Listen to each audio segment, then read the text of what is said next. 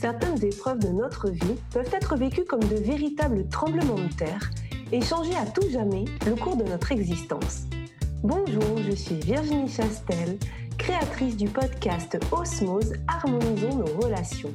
Je vous propose tous les vendredis une aventure audio vers la découverte d'une personne qui m'a partagé son histoire, ses épreuves et les actions mises en place pour retrouver son équilibre et son énergie. Aujourd'hui, je reçois Corinne qui va nous expliquer comment elle a réussi à maigrir sans régime. Elle va nous parler émotion, amour de soi, amour du corps et méditation. Osmose, le podcast qui harmonise nos relations, épisode 1. Bonjour Corinne. Bonjour Virginie. Comment tu vas? Eh bien, plutôt bien. Bon, tranquillement. Bon, alors on, se retrouve aujourd'hui dans le cadre de mon podcast. Alors, tu es la, première d'une longue série. Je te remercie pour euh, ta confiance. Ben, écoute, euh, je suis enchantée de commencer la série et j'ai hâte de voir ce que ça va donner. C'est un grand plaisir. Alors, euh, est-ce que tu peux nous dire qui tu es, Corinne? Alors, euh, ben, je suis Corinne Chapelle, j'ai 55 ans, euh, j'ai travaillé pendant longtemps dans l'éducation nationale, je suis en reconversion dans le, l'accompagnement des personnes. Et, et ben, je suis surtout ici pour voilà une autre une autre raison qui est plus personnelle que professionnelle, c'est euh, euh, voilà l'hyperphagie euh, qui est une, une, maladie, une, maladie, dont je souffre depuis, ben, depuis toujours. Et, cette maladie est reconnue par, par le milieu médical depuis 2013. Voilà, donc dans, dans, le cadre effectivement de ce podcast, on, va parler de ton, addiction à la nourriture, donc de, cette maladie que tu viens de dire. Et puis, on, va essayer de, suivre euh, ton parcours et le chemin que tu as, que tu as fait euh, voilà, par, rapport à, par rapport à cette addiction. Est-ce que tu peux nous dire quels étaient tes problèmes, du coup, par rapport à, par rapport à cette maladie? Comment ça se manifestait? Comme tu le disais, effectivement, l'hyperphagie, c'est un trouble du comportement alimentaire. Euh, donc, ce sont des personnes euh, qui mangent énormément euh, en quantité en très peu de temps et, et qui font ça en général dans, dans le secret, l'intimité, parce que ça s'accompagne de honte, très très grosse honte, de culpabilité. Il y a, des sentiments qui sont euh, qui sont très très forts et euh, et, donc effectivement euh, cette cette addiction à la nourriture entraîne ben, très souvent une obésité. La différence entre l'hyperphagie et la boulimie, c'est que quelqu'un qui souffre de boulimie va avoir des comportements compensatoires, c'est-à-dire qu'il va euh, va essayer de se faire vomir, enfin il va se faire vomir, il va avoir un excès euh, de sport ou euh, euh, ou alors il va avoir, il va prendre des, des laxatifs, enfin, tout ce qui va lui permettre d'éliminer ce qu'il a ingurgité, alors que l'hyperphagique garde en lui tout ce qu'il a mangé. D'accord. Ça avait des conséquences donc physiques sur toi, ça. Ah ben oui, oui, l'obésité. J'ai atteint 130 kilos. D'accord au plus haut, euh, parce qu'après on fait on fait le yo-yo. Euh, parce qu'en fait, au départ, euh, moi je savais pas, je connaissais même pas le mot hyperphagie, je, je savais même pas que c'était un trouble alimentaire.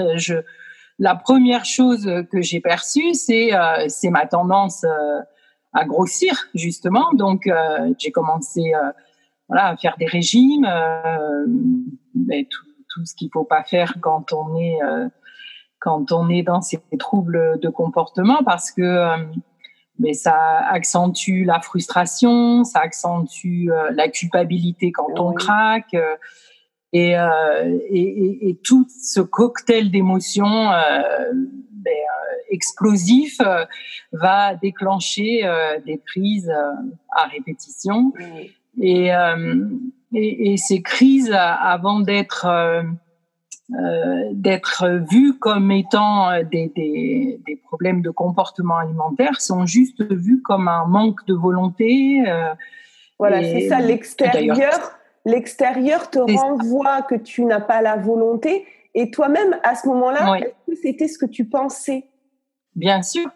J'ai pas la volonté, j'y arrive pas. Euh, et, et c'est maintenant, avec le recul, que je me rends compte que euh, ben, que c'était pas le cas. Parce que dans ma vie, non, dans ma vie, j'ai perdu, euh, je sais pas, 5, 6 fois 25 à 30 kilos. Ouais. Donc, capable de, de contrôler, de gérer la nourriture, sauf que euh, ben, ces accès euh, sont, euh, sont, j'y arrive pas. Est-ce que tu pourrais nous dire, euh, à ce moment-là, quand tu n'avais pas encore trouvé la solution, toi, quel, est, quel était ton but? Ton but, c'était euh, de perdre du poids, c'était euh, de... Oui. Voilà, d'être plus Oui, ça a été ma première... Voilà, quel était ton but? Même pas, je j'étais pas du tout sur le registre des émotions en fait. Moi, la seule chose, c'est que j'étais euh, j'étais au départ en surpoids, puis obèse, puis sans, sans, sans réussir à, à contrôler euh, ça, alors que par ailleurs, euh, ben, j'avais l'impression que tout le restant de ma vie allait très très bien, mais que ça, c'était euh, vraiment quelque chose que je n'arrivais pas à contrôler. D'accord. Et et du coup, j'étais uniquement focalisée sur sur le poids. alors quand même, voilà, quand quand j'ai eu 25 ans. je me disais c'est bizarre quand même parce que je, je j'y arrive pas. Je pense qu'il y a quelque chose quand même de l'ordre du psychologique. Parce que cette maladie, quand tu étais, euh, à, quel moment, en fait, les problèmes d'hyperphagie, tu les as eus? À partir de quel âge tu as souvenir ben, Très tôt. Très tôt. Très tôt. Euh, euh, quand avec avec ma sœur qui elle a des problèmes d'anorexie, tu vois, D'accord. Donc c'est voilà un contexte. Et en fait, euh, avant, à la préadolescence, on, on, avait déjà des comportements euh, euh de, de, compulsion euh, alimentaire euh, très très fortes. Oui. Et voilà, on faisait ça en cachette. Voilà, mes parents ne le savaient pas. Ils étaient eux par ailleurs très très stricts au niveau alimentaire, donc physiquement, ça ne s'est pas vu dans les premières années. Oui. Et c'est à partir de l'âge de 20 ans que j'ai commencé à, à, prendre du poids. Quand tu as été plus, euh, une vie plus autonome et euh, où tu pouvais gérer ça. Euh, seul en fait. Voilà. Voilà, à partir de là, euh, euh, voilà, ça a été, euh, ça a été parfois en flèche. Hein. Parfois, je prenais plus d'un kilo par semaine pendant j'ai pu prendre 30 kilos en une année hein, à certains, certains moments. Donc, euh, je me suis dit, il y a, y a, quand même quelque chose euh, de l'ordre psychologique. Donc, j'ai commencé à faire une psychanalyse, mais je ne suis pas allée jusqu'au bout. J'étais pas prête, je pense. Alors que la personne que j'ai rencontrée, je me rends compte maintenant euh, qu'elle avait déjà toutes les clés, qu'elle mettait déjà toutes les clés à ma à ma disposition. mais, mais toi, tu étais j'étais certainement prête à les recevoir à ce moment-là. C'est ça. J'étais pas prête. Mm. Donc après, j'ai essayé euh, toutes sortes, euh, toutes sortes de régimes.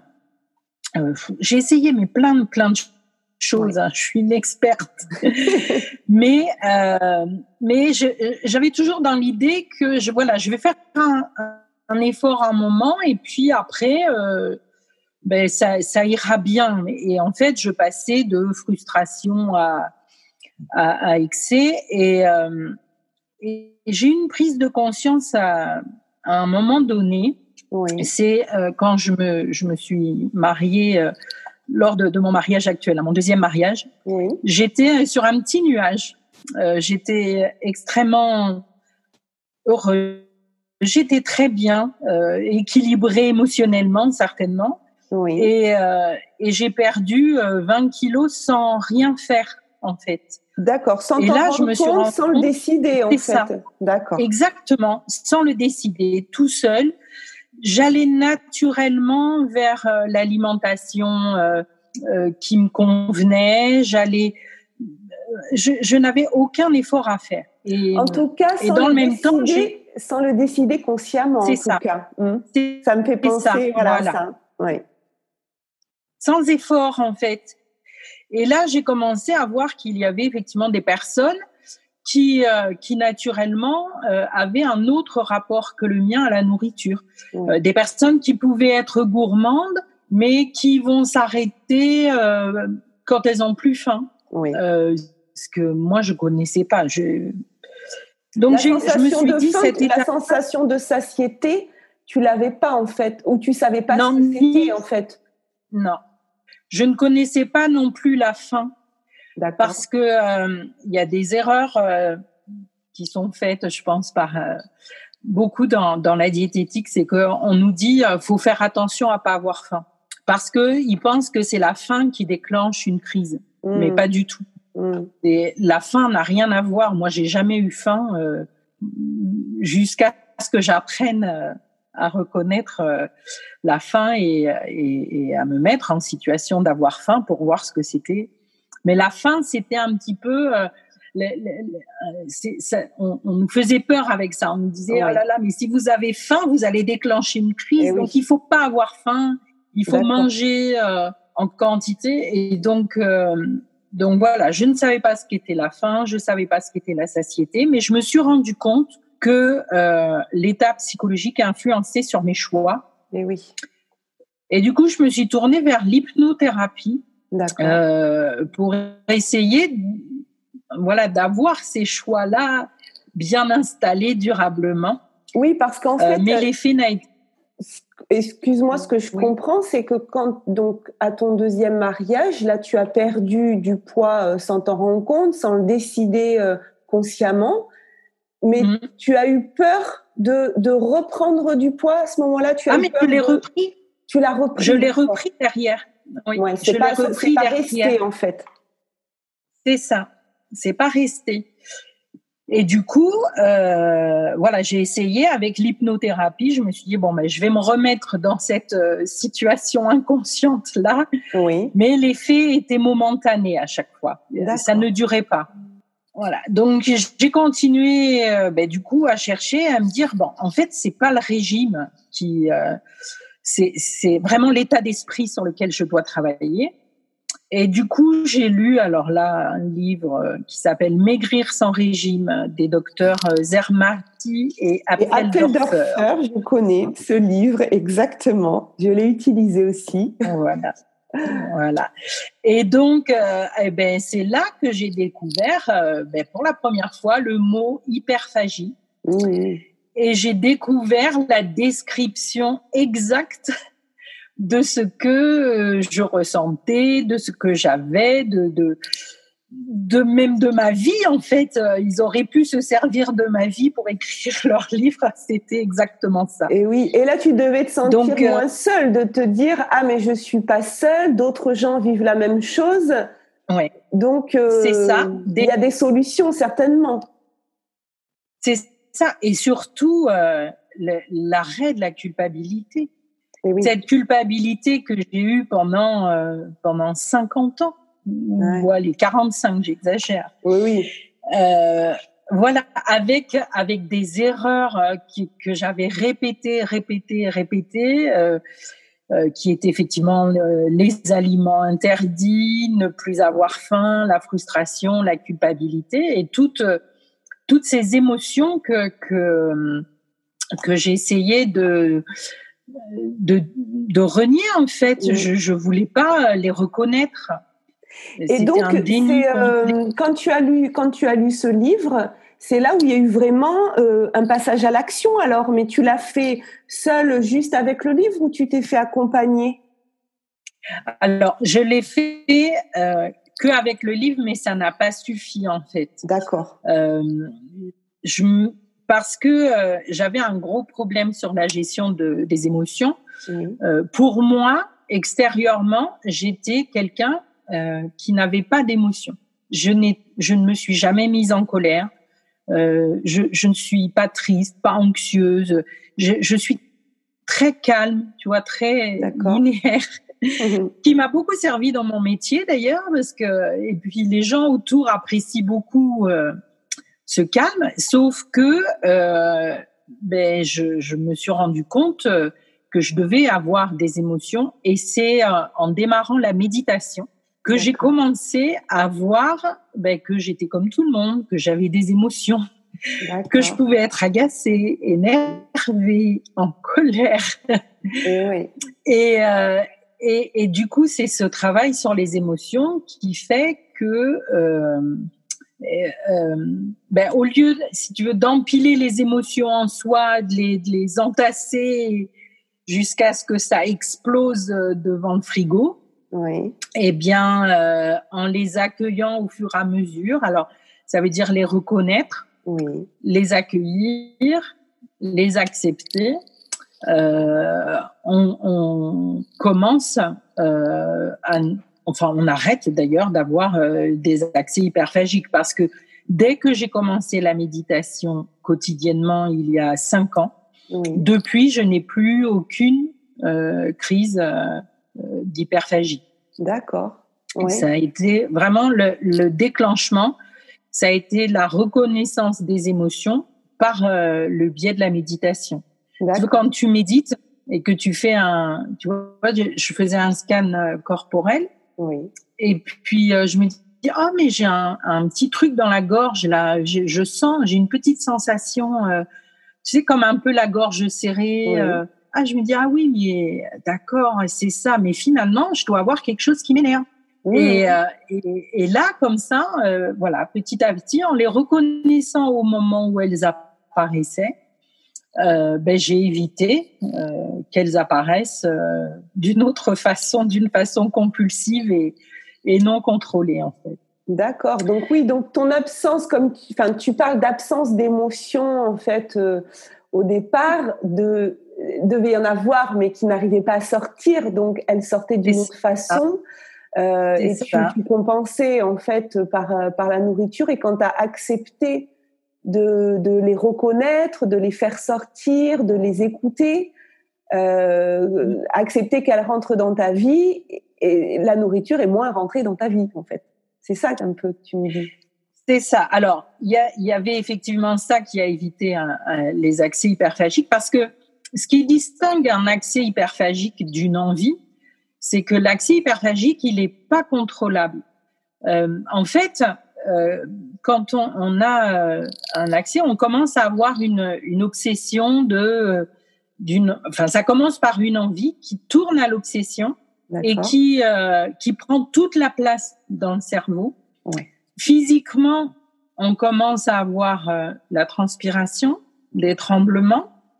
Et, euh, et, bien souvent, parce qu'on nous conseille de pas avoir euh, les aliments interdits chez nous.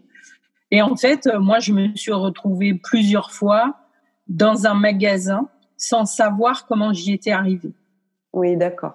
Là, c'était tellement, euh, c'était tellement fort que de toute façon, même si l'aliment n'est pas dans la maison, tu trouveras le moyen de le trouver. C'est ça. Et moi, je me disais même, tu vois, j'avais les moyens de me les acheter, mais je pense que si j'avais pas eu les moyens, je crois que j'aurais été capable de le voler. Oui. Tellement c'est fort en fait. Mmh. Et après, quand tu quand tu manges, euh, tu ressens de la honte, de la culpabilité, et, et finalement, il n'y a pas le plaisir de manger. Moi, je mangeais en pleurant. D'accord. Et oui. C'est c'est c'est au-delà de l'envie, tu vois, c'est pas juste euh, j'ai envie d'un carré de chocolat, je me fais plaisir et je vais manger la tablette. C'est euh, c'est vraiment au-delà de ça. C'est ce qu'on disait au départ, c'est vraiment une addiction, comme une drogue en fait. Il y a, ouais. c'est pas une question mmh. de, de, de, volonté et cette culpabilité effectivement que la société peut, peut transmettre et du coup on intègre soi-même, qui est que si si on a ces accès hyperphagiques, on se culpabilise, c'est de notre faute, on n'a pas la volonté, on est mauvais. donc c'est le cercle vicieux en fait, c'est-à-dire qu'on mmh, finit par se punir d'être mauvais, donc euh, on s'en sort. C'est ça. C'est ça, c'est oui. tu es mauvaise, de toute façon, on regarde comment tu es, tu ne sais pas t'arrêter, donc c'est de l'autoflagellation mmh. constante en fait. Ça. Mmh. C'est ça. Et du coup, alors ça c'est le deuxième travail. Il y a la gestion des émotions, mais il y a aussi le développement de l'amour de soi et de son corps. Et c'est difficile d'aimer un corps qui fait 130 kilos, mais euh, mais c'est nécessaire en fait parce que il faut arrêter de le maltraiter et euh, et, et, du coup euh, moi j'ai réussi par en fait en me rendant compte de tout ce qu'il faisait pour moi, c'est-à-dire que cette surcharge pondérale, ben il la gérait euh, quand on a un accès hyperphagique, on se remplit euh, jusqu'au fond de la gorge. Hein, euh, on, peut limite plus bouger parce que sinon tout, tout va ressortir. Donc et donc tout ça, ben, il arrivait à le digérer, à l'éliminer. Enfin, du coup, j'ai eu une, très grande reconnaissance pour pour ce que faisait mon corps pour moi et finalement pour m'aider à gérer ces accès euh, pour euh, voilà les éliminer. Malgré tout, euh, voilà, une porte. J'ai eu des difficultés à marcher. Hein. Quand on est en surcharge, on a du mal à marcher. Donc, je me suis décidée à prendre soin de lui. D'abord par ben, par la cosmétique en fait. En, en, me mettant de, de, voilà des huiles, des crèmes. Ouais. Euh, et, et, en ayant de la reconnaissance euh, pour mon corps et, euh, et en décidant que ben voilà avec lui j'allais j'allais tenter de, de, de faire autrement et de pas le faire souffrir autant en fait. que ça devienne notre ami et qu'on lui qu'on l'aime et qu'il et qu'il nous aime parce qu'effectivement on déteste son corps comment ce mm. corps pourrait euh, nous faire plaisir et comment il pourrait se sentir mm. bien. C'est vrai que c'est une notion euh, très importante euh, ce que tu ce que tu nous mm. partages là, qui est certainement pas évidente, mais qui à mon avis est indispensable. C'est-à-dire que si on ne s'aime pas, comment comment arriver à devenir ce qu'on voudrait être? Exactement. Et en fait, tu vois, tu disais que moi, je commençais à accepter mon corps pour qu'il m'aime, mais je pense que lui, il m'a toujours aimé, en fait. Ah oui. Mm. Parce que lui, il a toujours, il a toujours géré.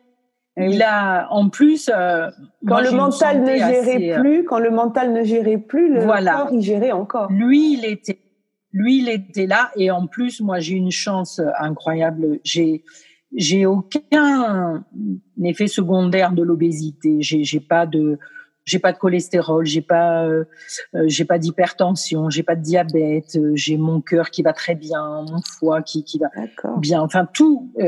bon, j'ai eu un, un, une hospitalisation, un bilan pour, pour faire le point justement. Et franchement, il est, il est assez incroyable parce que il gère tout correctement. Et donc voilà, c'est par cette, cette amour que j'ai développé pour euh, pour lui et puis pour moi aussi, pour qui j'étais. Euh. bon, ça, ça se travaille toujours. Hein. On se réveille pas un jour en disant finalement, je suis merveilleuse. Ben, c'est comme un euh, sportif, hein. c'est comme un muscle en fait. L'amour de soi, c'est comme un muscle, c'est-à-dire que le jour où on, on arrête de l'utiliser, euh, ben, il s'use. Donc c'est en l'utilisant qu'il continue à, à travailler. Mmh.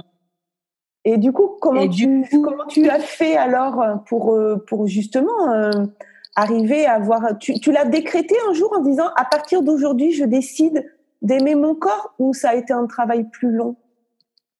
Non, ça a été... Enfin, je savais que c'était la clé. D'accord. Donc, c'était évident pour toi que ça, ça allait être la clé qu'il fallait l'utiliser. Oui.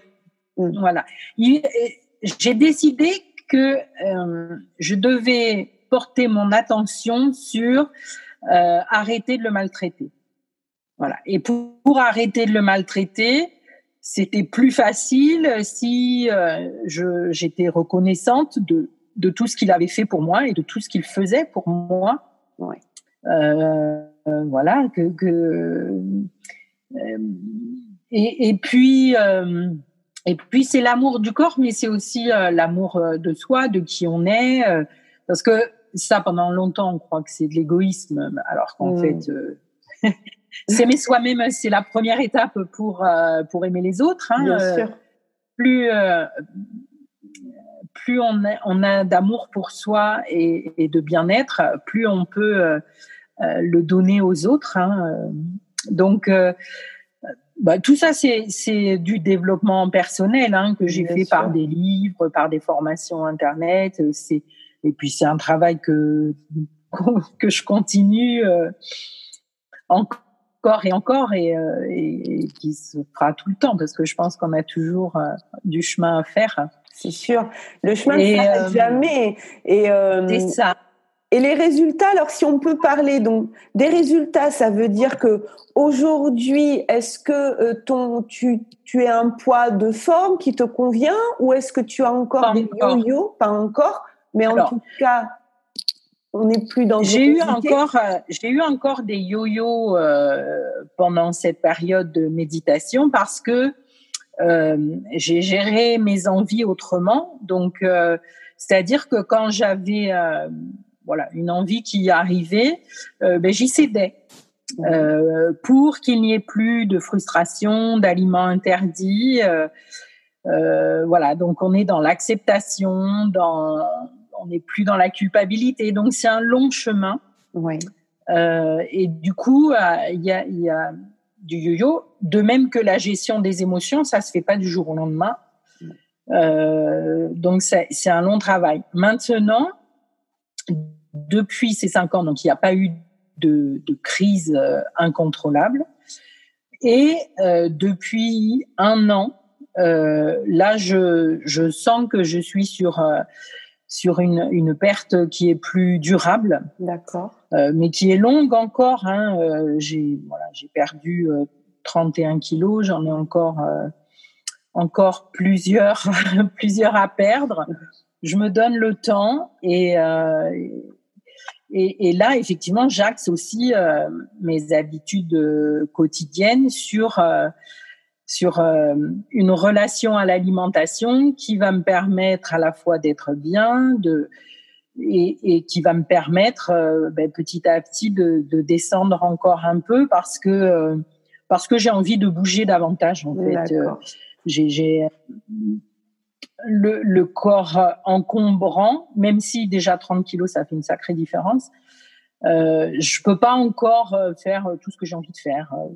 Euh, il y a eu des, euh, des résultats donc on, vraiment en perte en perte de poids et pas de plus de plus d'accès hyperphagique on n'est plus dans mmh. voilà dans, dans tous les euh, les problèmes que tu avais que tu avais au début et cette spirale infernale de cercle vicieux et au niveau mmh. des, des bénéfices émotionnels tu tu as trouvé voilà l'amour euh, l'amour de toi. Donc il y a une certaine sérénité quand même maintenant qui se dégage. Ah oui.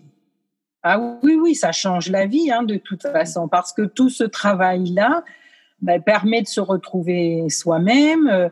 C'est euh, effectivement je suis restée calme mais mhm. pas parce que je je ne voulais pas voir mes émotions, je les cachais, mais parce que maintenant, voilà, je les accueille, je les accepte.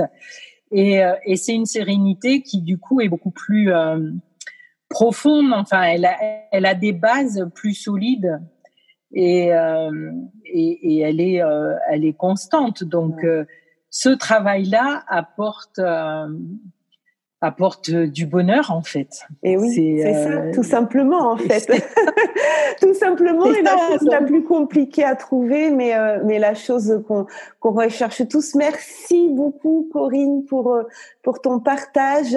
Je suis sûre que voilà beaucoup de gens se, se reconnaîtront dans ce témoignage. Tu nous as, tu nous as offert euh, beaucoup de clés. Le fait de comprendre que quand on a une addiction, on n'est pas, on n'est pas euh, responsable dans le sens où on n'est pas coupable. Par contre, on peut prendre la responsabilité de réagir par rapport à ça, de trouver des solutions. Tu as cherché tes solutions, tu en as trouvé.